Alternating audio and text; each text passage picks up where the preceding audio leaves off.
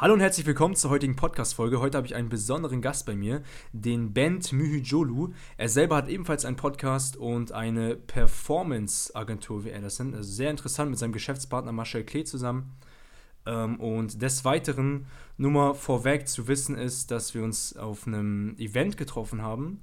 Ähm, in, in Lippstadt war das, Social Media Grandmasters, und hatte er einen, einen Speaker-Auftritt. Also wisst ihr auch von vornherein noch, er ist nebenbei auch noch Speaker und hilft ganz vielen Kunden dabei, also mehreren Unternehmen dabei, sich über Websites, Landingpage und so weiter und so fort online zu präsentieren. Praktisch so die neue Generation von heute. Ähm, wir wissen ja alle, in, innerhalb der nächsten Jahre wird es ein ganz großer Umschwung sein und da muss man eben umkrempeln auf Social Media. Darauf muss man eben setzen, ja. Und seid gespannt auf die Story von Band, denn er wird einiges sicherlich zu erzählen haben. Er ist nebenbei auch noch sehr viel mit Musik. Er hat sehr viel mit Musik am Hut, das finde ich auch sehr cool dass er viel Musik macht. Musik ist eine sehr schöne Sache und ja, freut mich, dass du da bist, Bent. Hallo. ja, hallo erstmal in die Runde. Vielen Dank für die kleine Einführung. Danke, dass ich da sein darf und wie gesagt, Grüße gehen raus an die Hörerschaft. Ja, freut mich, dass du da bist. Was gibst du noch alles zu ergänzen zu deiner Story? Was, was, muss, was muss man denn die Hörerschaft noch alles über dich wissen? Naja, müssen eigentlich gar nichts, aber wenn wir schon mal dabei sind, dann können wir gerne darüber sprechen, wie alles angefangen hat. Also ich bin von der Schule in die Universität, von der Uni in die erste Firma, aus der ersten Firma rein in eine Geschäftspartnerschaft, habe dann, bis ich 25 Jahre alt war, drei Unternehmen aufgebaut, dort meine Anteile relativ schnell verkauft, weil ich gemerkt habe, dass viele Dinge nicht so waren, wie ich sie mir eigentlich vorgestellt hatte und dann mit etwas Pause und etwas Weitsicht und Weitblick habe ich meine nächsten Business Opportunities angefangen. Unter anderem, du hast ihn eben schon erwähnt, mit Marcel Schlee, mhm. der mein Hauptgeschäftspartner ist. Und mittlerweile bin ich jetzt seit fast sieben Jahren selbstständig im Bereich Online-Marketing. Hatte das Glück, einer der ersten zu sein, der hier quasi diesen amerikanischen Trend aufgeschnappt hat, der Infoprodukte, wie man so schön sagt, Informationsprodukte und war so im Hintergrund, ohne dass mein Name groß gefallen ist, an einigen ziemlich bekannten Unternehmen beteiligt und bin jetzt froh, auch im Vordergrund ab und zu mal aufzutreten, wie du jetzt eben schon auch angesprochen hattest, auf Speaker-Events, aber auch auf Workshops, die wir selber geben. Ich versuche da quasi die Balance zu finden zwischen der Unwichtigkeit meiner selbst und der Wichtigkeit, trotzdem persönlich aufzutreten. Und das ist so mein Tagesablauf. Also häufig hat es sehr viel mit dem Telefon zu tun. Ich telefoniere sehr viel mit Kunden. Ich fahre auch auf Kundentermine raus. Wir treffen uns im Büro. Das ist eigentlich ein klassischer Ablauf des Unternehmensberaters. Und so, ich glaube, die Verbindung war gerade schlecht. Ja, die Verbindung war gerade schlecht. Also ihr müsst wissen, wir sind über Skype online. ja. Genau. Also das letzte, was ich gesagt habe, war der klassische Ablauf des Unternehmensberaters im Bereich Online-Marketing ist mein Tagesablauf. Ah. So, jetzt hole ich mal kurz Luft. Ja, erstmal Luft holen, genau, erstmal tief Luft holen. Ja, sehr schön auf jeden Fall, sehr schöne Story. Und was die Frage, die sich bei mir aufgestellt ist, die ich mir oftmals frage bei Menschen, die selbstständig sind, war das für dich schon vornherein klar, dass du dich selbstständig machen willst oder warum bist du jetzt letztendlich diesen Weg gegangen und hast keine Ausbildung absolviert? Naja, also ich, ich halte nicht viel davon, wenn Menschen sagen, ich bin der geborene Selbstständige, weil ich glaube ganz fest daran, dass man Dinge ausprobieren muss, um sie auszuschließen. Also bin ich natürlich erstmal durch die Uni und die, das Bewerbungsverfahren in ein Unternehmen als Angestellter gekommen, um das herauszufinden. Habe dann relativ schnell gemerkt, dass ich große Probleme damit habe, wenn Menschen mir etwas sagen. Und das ist natürlich ein persönliches Problem. Das ist überhaupt nicht das Problem von den Menschen, die mir etwas sagen wollten, sondern ich habe gemerkt, ich habe da eine große Schwäche und ich nehme das nicht so gut an. Dementsprechend habe ich überlegt, naja, was für Auswege gibt es, dass möglichst wenige Menschen, die etwas zu sagen haben, hm ist natürlich der einzige Ausweg, der da irgendwie mir in den Kopf gekommen ist, selbstständig zu sein. Und ich habe halt auch einen Satz, den ich auch schon häufiger mal gesagt habe. Ich habe halt gemerkt, dass ich ein noch schlechterer Angestellter bin als ein schlechter Selbstständiger in vielen Bereichen, ja, um nicht cool. so den Hype hochkochen zu lassen. Deswegen habe ich mich da im, im, ersten Schritt für das entschieden, wo ich merke, dass das mir besser tut. Ja, mhm. das ist eigentlich der Prozess gewesen. Kamen im Prozess irgendwelche Schwierigkeiten auf dich zu? Falls ja, wie bist du mit denen umgegangen? Jeden Tag. Also das Leben besteht ja nicht nur aus kalt und warm, sondern ganz viel dazwischen. Und Schwierigkeiten und Herausforderungen sind eigentlich, wenn man tatsächlich selbstständig ist und auch eine gewisse Größe erreicht und auch schon im Kleinen, fangen die Schwierigkeiten bei dir selber, bei deinen Ego-Problemen an, dass du denkst, du bist wichtiger als irgendwie dein Produkt oder wichtiger als dein Kunde oder wichtiger als dein Geschäftspartner. Das sind hunderte kleine Herausforderungen. Wie man damit umgeht, ist, glaube ich, ganz schwer zu sagen. Und da gibt es auch keinen Blueprint dafür zu sagen, wie kommt man aus Krisen oder Herausforderungen heraus. Wichtig ist halt, dass man rauskommt. Der Weg ist völlig uninteressant. Also mhm. ob du dich dann mal ärgerst und dich zu Hause einschließt und irgendwie eine Stunde mal gegen eine Wand haust oder auf dein Bett prügelst oder mal schreist oder einen Kuli schmeißt, um irgendwie was rauszubekommen. Oder ob du versuchst damit umzugehen, indem du dich selbst analysierst. Ich glaube, der Weg ist ziemlich uninteressant. Viel wichtiger ist, dass du halt rauskommst. Mhm. Also der, der Wille dahinter nicht aufzugeben und das jetzt gar nicht so im klassischen Sinne, wo irgendwie der Mentalcoach wieder sagt, bitte gib nicht auf, zieh durch und so weiter. Das ist mir alles mittlerweile ein bisschen ausgelutscht, aber der Wille, etwas aufzubauen und es überhaupt nicht in Betracht zu ziehen, aufzugeben, ist, glaube ich, häufig stärker als die Herausforderungen, die man überwältigen muss. Oh ja. Mhm. Yes, so ist es. Und ähm, was, was du auch noch erwähnt hast, ist, dass das Ego, was oftmals einem einen kleinen Streich spielen will. Und ich nehme mal an, du hast dich schon sehr viel mit deinem Ego beschäftigt. Und was hast du uns denn darüber zu sagen? Also Ego ist, glaube ich, ein, ein ganz, ganz wichtiges Thema für uns alle, weil es eben dieser Teil unserer Seele, dieser Teil unseres Körpers, unseres Geistes ist, den wir zwar kennen, und zwar als einziges kennen, weil unser Ego kennen ja nur wir selbst, und den wir trotzdem so akzeptieren, wie er ist, ganz häufig. Also wenn wir schnell hochkochen oder schnell wütend werden oder zum Beispiel, das beste Beispiel ist ein Morgenmuffel. Ja? Also es gibt ja viele Menschen, die sagen, ich bin Morgenmuffel, also ich komme nicht gut aus dem Bett. Das ist ja nichts anderes als einfach der Trieb, den du zulässt, die schlechte Laune und dein Ego, das dir sagt, ja, du hast es verdient, im Bett liegen zu bleiben. Und ich glaube, dass man da eben gegen kämpfen muss. Und Ego-Probleme, die tauchen bei jedem auf. Also ob das der eine ist, der denkt, der ist besonders schön, oder der andere, der denkt, der ist besonders schlau. Sobald jemand was dagegen sagt, geht halt, die, geht halt das Alarmsignal im Kopf an und wir versuchen uns dagegen zu sträuben. Und ich glaube, in dem Moment, als bei mir, also es gab viele Diskussionen. Wenn man geschäftlich unterwegs ist, dann diskutiert man viel. Man hat Meetings und man tauscht sich aus. Und es gibt ganz, ganz häufig den Moment, wo man nicht ein, eine Diskussionsgrundlage hat, sondern wo man Meinungen aus, austauscht. Also Meinung A spricht gegen Meinung B. Und das ist der größte Quatsch der Welt. Weil wenn jemand eine gefestigte Meinung hat und meine zu 100% anders ist, dann bringt uns ein Gespräch überhaupt gar nicht weiter. Das heißt, die Zeit, die ich mit jemandem darüber diskutiere, dass er halt seine Meinung ändern soll, die nutze ich lieber, können wir lieber was essen gehen und über was anderes sprechen. Und da kommt das Ego vor allem rein. Ich habe gemerkt, dass halt die Ruhe, sich auszutauschen und auch mal den Kopf aufzumachen, wenn man auch eine andere Meinung ist und auch einzugehen auf den Gesprächspartner, am Ende des Tages alles ändert. Also das im Geschäftsleben oder im Privatleben ist, sobald du halt sagst, hey, ich gebe dir wenigstens 5%, die du bei mir ändern kannst, also machst halt dein Gehirn in dem Bereich etwas auf, desto größer sind die Auswirkungen auch auf dein gesamtes Leben. Und da ist Ego, glaube ich, ganz wichtig, dass man nicht mit Meinung A gegen Meinung B ankämpft, sondern mit offenem Geist A gegen offenem Geist B. Das ist immer besser, weil dann springt für beide was raus. Mm, ja. Sehr schöner Punkt, den du angesprochen hast mit der eigenen Meinung, weil viele Menschen hauen sich ja praktisch gegenseitig förmlich ins Gesicht ist man mit der Meinung, weil man so krass auf seine Meinung verharrt.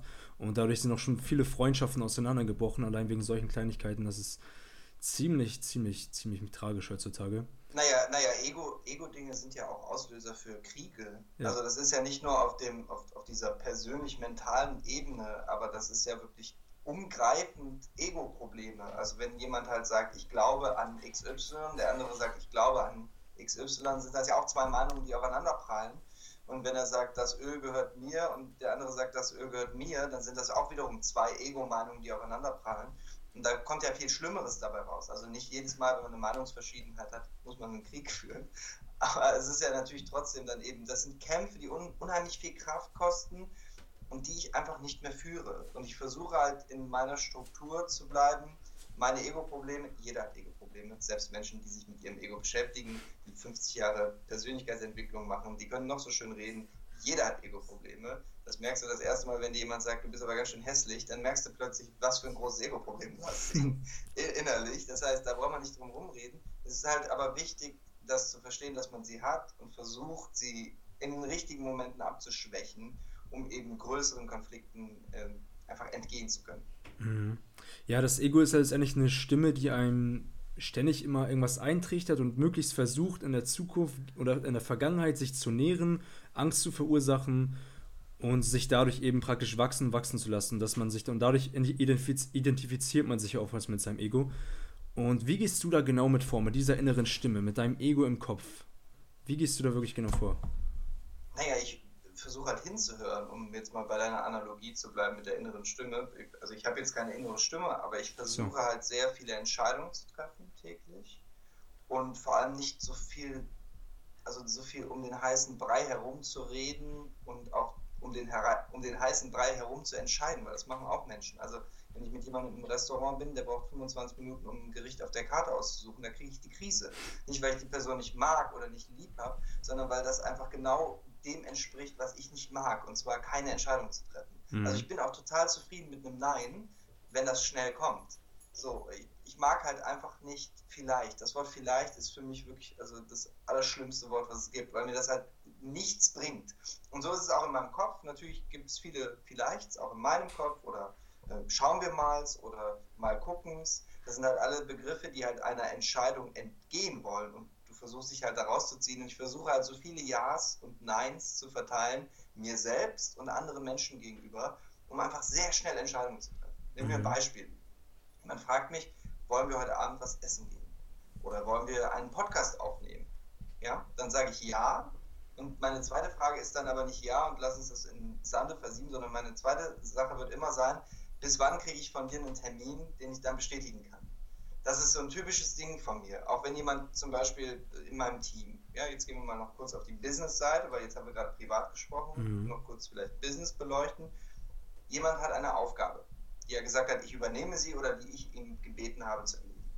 Jetzt kommt jemand zu mir und sagt, nachdem ich danach frage, wie weit sind wir, kommt die Person und sagt, ja, ich hatte gestern Bauchschmerzen und dann habe ich das andere gemacht und schau mal hier, habe ich diese Sachen gemacht und das finde ich auch alles okay und wir können auch gerne privat reden. Meine Frage wird aber sein, bis wann kann ich damit rechnen? Das ist eine ganz, ganz tolle Frage, weil du nimmst der Person das vielleicht weg. Auf bis wann kann ich damit rechnen, mhm. kannst du nur antworten mit, du kannst gar nicht damit rechnen oder einen konkreten Zeitpunkt, ein konkretes Datum, ein, eine, eine, eine konkrete Uhrzeit, mit der du dann wiederum arbeiten kannst und du dich wiederum strukturieren kannst. Und umso mehr strukturierte Fragen du stellst, desto mehr strukturierte Antworten bekommst du und so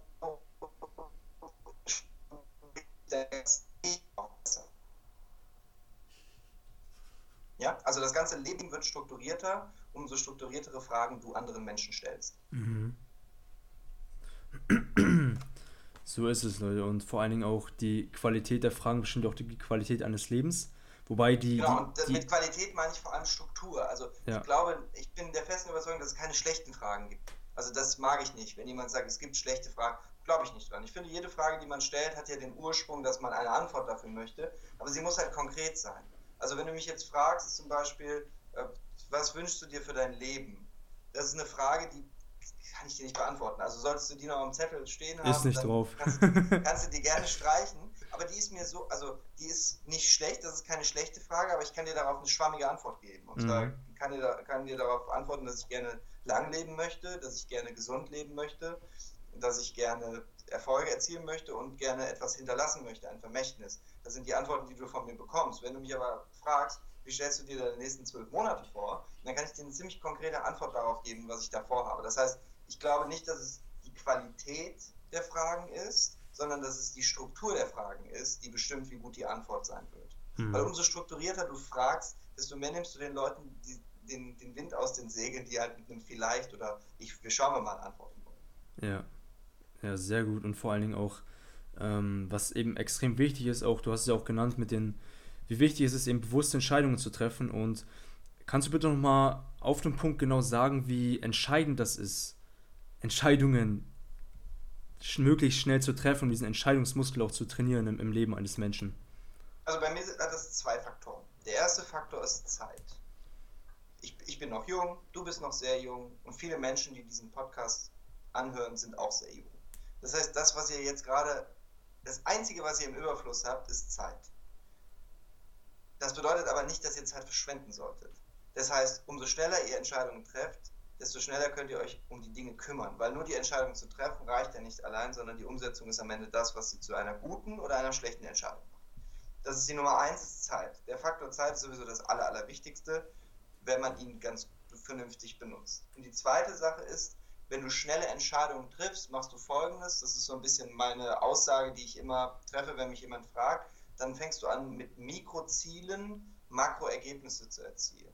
Ja, ich hasse das, wenn Leute sagen, für eine Entscheidung mit einem Makroziel, also sagen wir mal, keine Ahnung, 50 Millionen und 100.000 Mitarbeitern aufbauen innerhalb der nächsten zwei Jahre, das wäre jetzt für mich mal ein Makroziel, da wirst du Mikroergebnisse erreichen, weil das Ziel so groß ist, dass du dafür wahrscheinlich dein ganzes Leben brauchst.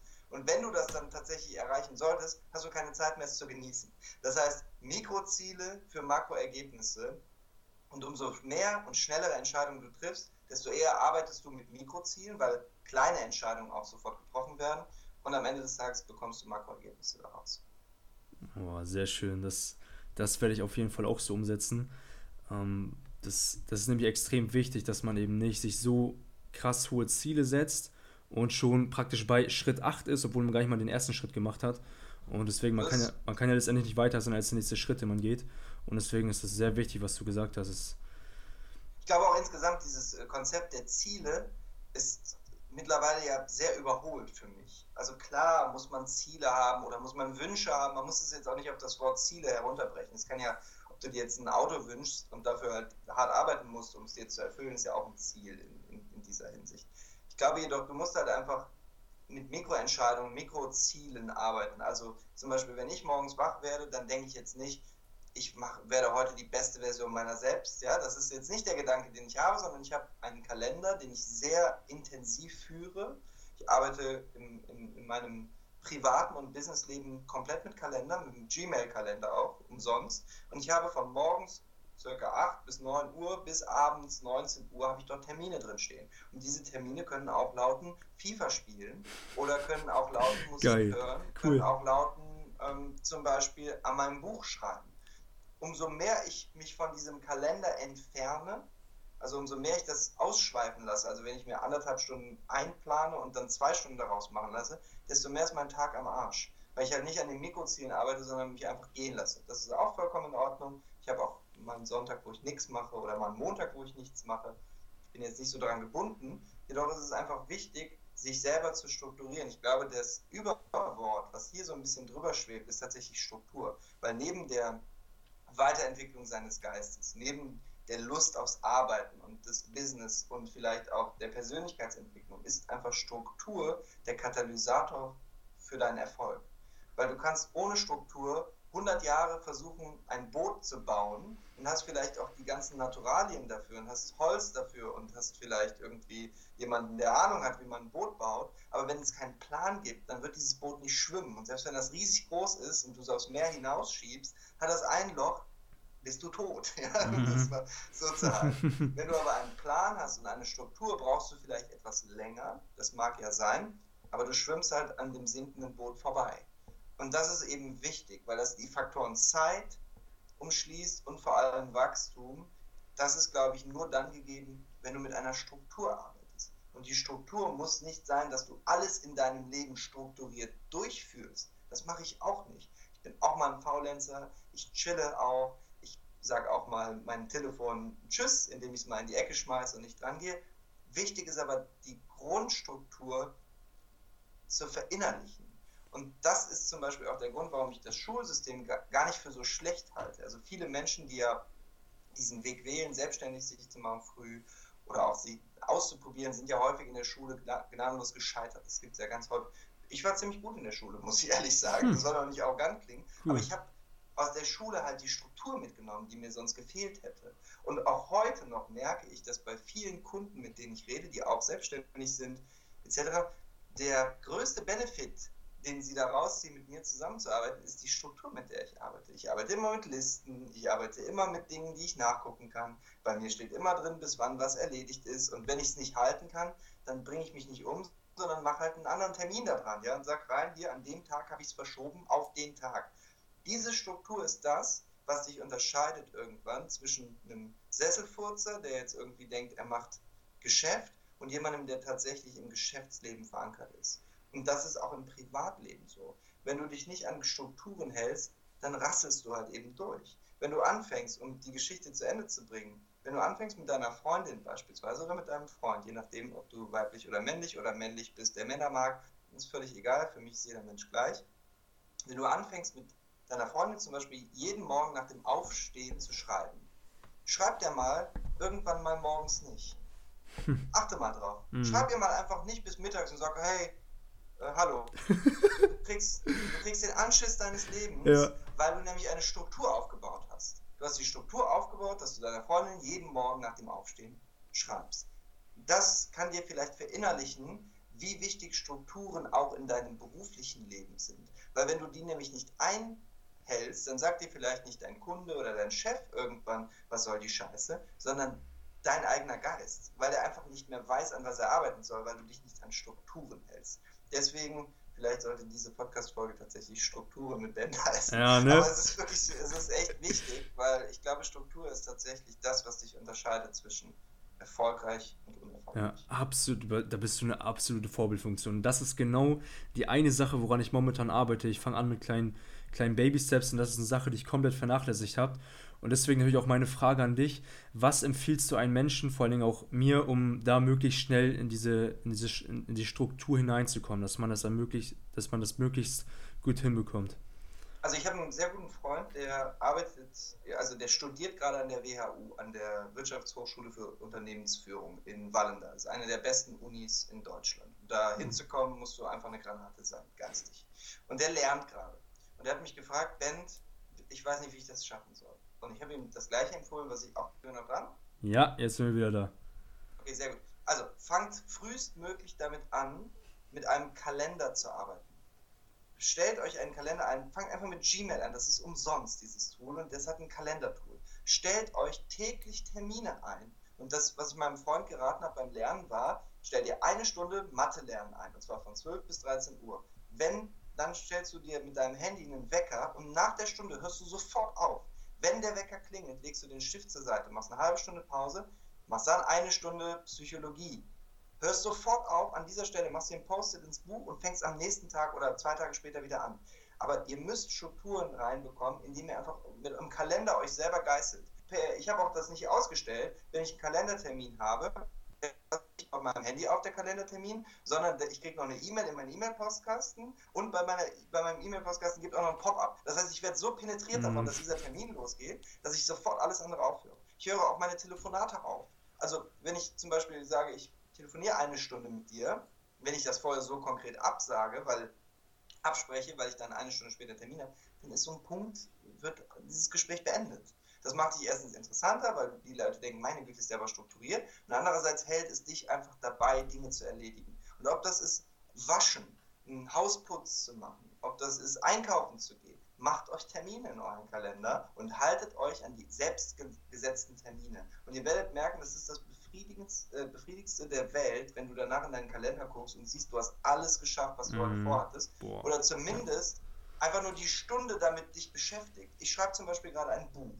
Ja, mein Buch wird im Januar, Anfang Februar hm. wahrscheinlich erscheinen. Hm. Und ein Buch zu schreiben, ist, um die, das einzige Anglizismen hier zu verwenden, was ich heute verwenden werde, weil die mag ich nämlich nicht so gerne, ist ein Pain in the Ass. Ja? Das, ist, das tut wirklich saumäßig weh, so ein Buch zu schreiben, weil du dich sehr disziplinieren musst. Und das schaffe ich nur, indem ich mir jeden Tag ein, zwei Stunden Termine reinlege, wo mein Handy aus ist, wo ich meine Noise-Canceling-Kopfhörer auf den Kopf packe und wo ich da einfach schreibe und nichts anderes tun. Mhm. Wenn ich das nicht machen würde, würde ich wahrscheinlich anderthalb Jahre brauchen, um dieses Buch zu schreiben. Da ich das aber mache und mich daran halte, brauche ich wahrscheinlich zwei Monate dafür, für 200 bis 300 Seiten. Wow, wow. Man weiß ja schon mal perfekt Bescheid. Ich habe nämlich gestern erst mit meiner Schwester darüber gesprochen, wann wir mal unser erstes Buch rausbringen. Sobald ich es rausbringen werde, werde ich mich an diesen Tipp auf jeden Fall halten. ja, auf jeden Fall. Mach, äh, anders bringt es nichts. Und involviert andere Menschen, die etwas besser können als ihr selbst. Also ich war ziemlich gut im Schreiben, im Sprechen war ich auch immer ganz okay. Ja, ja das ganz das okay. Sind, das, sind nicht, das sind nicht meine Probleme, ja, das sind jetzt nicht meine Schwächen. Und trotzdem ist es so, dass, obwohl ich Abitur mit 1 sogar abgeschlossen habe im Deutschleistungskurs, habe ich halt nicht die perfekte Rechtschreibung und Grammatik.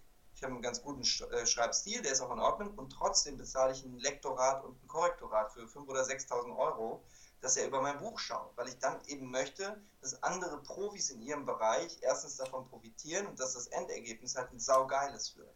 Das heißt, um ein Ergebnis saugeil zu machen, reicht manchmal das eigene Können nicht aus, obwohl ich gut da drin bin. Weißt du, obwohl ich gut da drin bin, Selbstvertrauen habe in dem Bereich und auch weiß, was ich kann, hole ich mir trotzdem halt nochmal einen Experten, dem ich halt fünfstellig dafür bezahle, dass der seine Expertise anwendet. Und das ist wichtig, weil nur wer investiert in diesem Leben, egal ob es Zeit, Geld, Liebe ist, in den wird auch investiert. Das ist einfach so. Du kannst nur ein Reinvest, kannst du nur erzwingen mit einem ersten Invest. Und das ist egal, ob das Geld ist in Bücher, in Coachings, in Seminare, ob das äh, Liebe und Zeit ist, die du investierst. Nur wenn du das mit reinbringst ins Spiel, wird auch zurück investiert. Mhm. Wie hast du denn selber zu, zu Beginn angefangen, dich selber zu investieren? Was waren so deine ersten Investitionen in dich selbst? Naja, also ich, ich bin studieren gegangen. Das ist ja jetzt auch natürlich eine Investition in mich selbst gewesen irgendwo. Das habe ich damals aber nicht so wahrgenommen, sondern ich habe es einfach gemacht, weil es jeder in meinem Freundeskreis gemacht hat. Dann habe ich sehr viele Bücher gelesen tatsächlich. Also ich habe einfach Bücher gelesen, weil ich gerne lese und da auch tausende Euros für ausgegeben. Ich war jetzt nicht so der Seminargänger, das habe ich in den letzten Jahren für mich eher entdeckt, aber auch eher auf der Speaker-Seite tatsächlich, weil ich da mehr Spaß dran hatte. Mhm. Podcasts sind für mich das Nummer eins Lernmedium mittlerweile geworden. Und ich habe dir ja auch schon mal erzählt, dass ich nicht mehr so Podcasts höre im Business- und Marketing-Bereich, nicht weil ich denke, ich kann da alles, sondern weil das auch eigentlich nur fürs Ego ist. Also wenn ich mich da hinsetze, ich mache das Ganze seit sieben Jahren, ich kriege aus Amerika genug mit, weil wir da auch ab und zu mal in Las Vegas sitzen. Hm. Wenn ich hier in Deutschland mir deutsche Marketingbücher durchlese, mache ich das nur aus einem Grund, um zwar da zu sitzen, im Kopf zu nicken und sagen, ha, wusste ich schon, wusste ich schon. und ich kann meine Zeit halt auch anders verschwenden. Ja. Das heißt, ich bilde mich weiter in Politik, Sprache, Kommunikation, das sind alles Felder, die mich super interessieren und die meinen Geist erweitern. Das heißt, das mache ich sehr gerne und mein bester Tipp, um selber sich weiterzuentwickeln in diesen Bereichen, ist deine Zeitverschwendung, die jeder Mensch in seinem Leben hat, mit etwas zu verbinden, was es wieder ausgleicht. Ich habe es eben schon mal kurz erwähnt. Ich bin ein leidenschaftlicher Konsolenzocker. Ja? Also mhm. bin jetzt nahezu 30 und habe seit sieben Jahren eine wundervolle Beziehung und habe auch tolle Freunde und trotzdem liebe ich es, mich an die Konsole zu setzen und FIFA zu zocken oder NBA und auch Sport zu gucken. Ich habe aber gemerkt, dass mich das jetzt nicht unbedingt klüger macht. Ja? ja. Also klar ist irgendwie so Hand-Kopf-Koordination ist sicherlich auch was, was in, das in dir bewegt, wenn du halt zockst.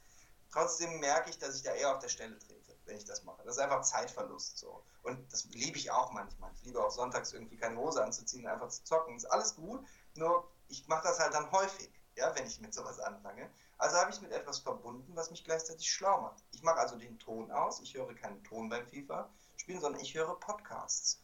Und dann kann ich auch vier Stunden zocken. Nach den vier Stunden, die ich zocke, weil ich mache das seitdem ich weiß nicht, das erste FIFA, was ich hatte, war FIFA 97 oder so. Das heißt, mhm. das ist auch schon wieder 20 Jahre her. Das heißt, ich kann das ist wie Fahrradfahren für mich. Das heißt, ich höre dabei Podcasts in irgendeinem Themenbereich, den ich nicht kenne und schaffe es also so einen Ausgleich zu finden, weil ich beschäftige mein Gehirn einmal mit Zocken und gleichzeitig mit Informationen, die ich dann irgendwann auf einer Party, auf einem Event oder so wieder raushaue, dann Menschen sagen, Mensch Ben, woher kommt denn die Information jetzt? Naja, weil ich einfach extrem viel zocke und dabei Podcasts höre. Das ist oh, tatsächlich so ein bisschen der Schlüssel, um schlechte Angewohnheiten mit guten Angewohnheiten zu verbinden. Ja. ja, ich glaube, gute Angewohnheiten mit guten Angewohnheiten zu verbinden, das kann voll stressig sein. Also wenn du zum Beispiel Sport machen gehst und dabei Podcasts hörst, glaube, das levelt sich sogar aus, weil du dich dann nicht so gut auf den Sport konzentrierst und nicht so gut auf den Podcast. Aber bei sowas Stupidem wie FIFA zocken, wo ich wirklich eine Gehirnzelle für brauche, da finde ich es dann sehr positiv, so etwas miteinander zu verbinden. Oh, danke, dass du das auf jeden Fall erwähnt hast, denn ich wollte gerade noch hinzufügen, du, ich mache das, während ich Sport mache, höre ich Podcasts. Und dann ist mir aufgefallen, dass bei mir oftmals gar nicht so viel im Kopf hängen bleibt. Nee, weil, das, weil Sport ja etwas ist, was deinen ganzen Körper und deinen Geist fordert mhm. und du damit eigentlich dir die Kraft dafür nimmst, dich zu konzentrieren, die Sachen gut auszuüben. Also ich würde beim Sport Musik hören, klar, das ist in Ordnung, weil es aber die gleiche Wirkung hat wie eigentlich das FIFA-Spielen auf mich beim Podcast hören, weil Musik hören ist nicht für jeden so intensiv.